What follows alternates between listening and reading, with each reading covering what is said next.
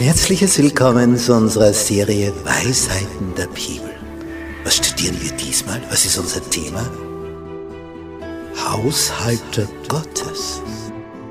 Was ist darunter zu verstehen? Ja, das wollen wir eben besprechen. Ich halte mich an das, was der Psalmist geschrieben hat im Psalm 116. Wie soll ich dem Herrn vergelten all die Wohltaten, die er an mir tut? Und darüber wollen wir uns Gedanken machen. Wir halten so viele Segnungen von ihm. Wir haben das Leben von ihm bekommen. Wie kann ich ihm etwas zurückgeben? Wodurch? Wie? Auf welche Art und Weise?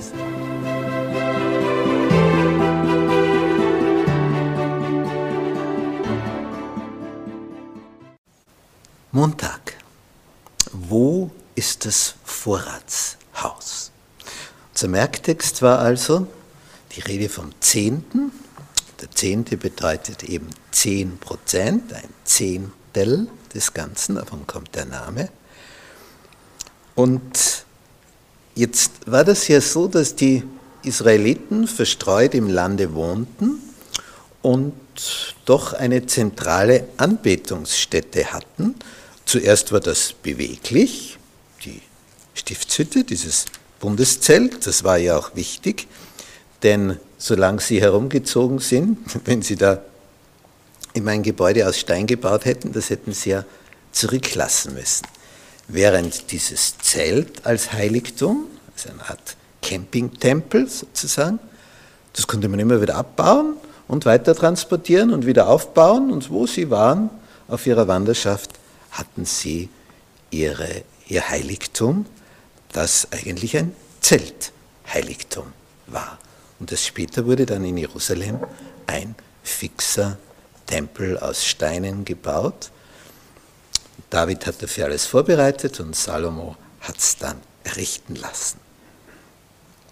Aber noch während der Wüstenwanderung erzählt Mose dem Volk, was ihm von Gott her klar geworden ist. Und da lesen wir im fünften Buch Mose, und hier im zwölften Kapitel. Und das ist schon was Besonderes, was hier steht, ab Vers 4. Ihr sollt dem Herrn, eurem Gott, nicht auf diese Weise dienen, nämlich wie die anderen mit ihren ganzen Götzenaltären, die sie überall aufstellen auf jedem Hügel, sondern an dem Ort, den der Herr, euer Gott, aus allen euren Stämmen erwählen wird, um seinen Namen dorthin zu setzen, damit er dort wohne, da sollt ihr ihn suchen und dahin sollst du kommen. Es sollte also ein zentrales Heiligtum geben. Das gibt es ja noch gar nicht, sondern sie haben halt jetzt dieses Zeltheiligtum mit, aber dann in Israel steht es fix an einem Punkt, wenn sie einmal in das Land gekommen sind. Und dahin sollt ihr eure Brandopfer und eure Schlachtopfer bringen eure Zehnten und das Hebopfer von eurer Hand und eure Gelübde, Opfer und eure freiwilligen Gaben und die Erstgeburt von euren Rindern und Schafen.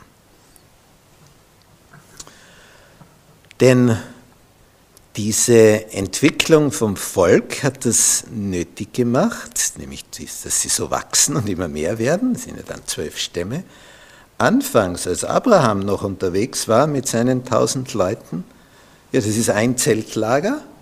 Er baut einen Altar, da opfert er und dann ziehen sie weiter und dann baut er wieder einen Altar. Das ist also noch nicht so aufwendig. Aber als sie dann so groß sind, ein richtiges Volk, dann sollten sie zu den großen religiösen Festen dreimal im Jahr mindestens auftauchen.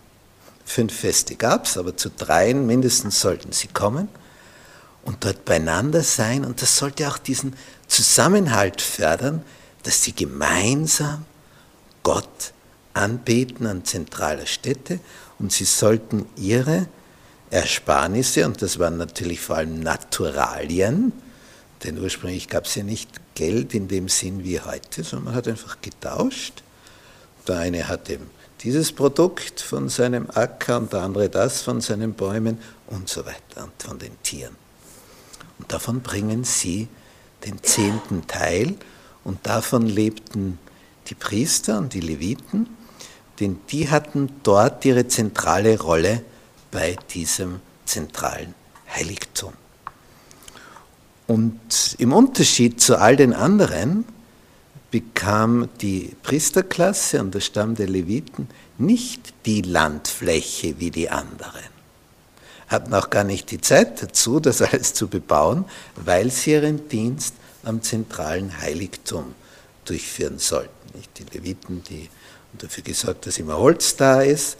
Die waren also Holzfäller und Spalter, Zerkleinerer und die muss immer schauen, dass das Feuer brennt. Das hat ja ständig gebrannt. Man hat also von weitem gesehen, da ist jetzt das Heiligtum, weil die Rauchsäule gen Himmel stieg. Und diese zentrale Anordnung, dass sie also dorthin kommen sollen und dort gemeinsam ihre religiösen Feste feiern, das war ein fixer Bestandteil für das Volk.